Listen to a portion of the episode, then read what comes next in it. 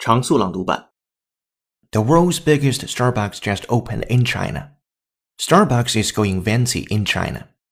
The Seattle based coffee company opened a 30,000 square foot store in China on Tuesday. It's the first Starbucks Reserve Roastery, the company's new retail offering outside the US. It's also the biggest Starbucks in the world, spanning an area nearly twice as large as the next biggest, a roastery in Seattle that opened three years ago.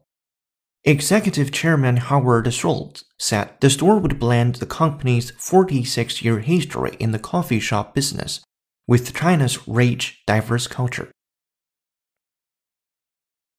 People who drink coffee also seem to have less type 2 diabetes, another risk factor for heart disease.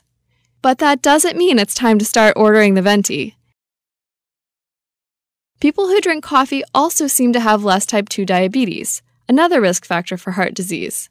But that doesn't mean it's time to start ordering the venti. A bigger danger may be diminishing returns. Attention spans are short. A bigger danger may be diminishing returns. Attention spans are short.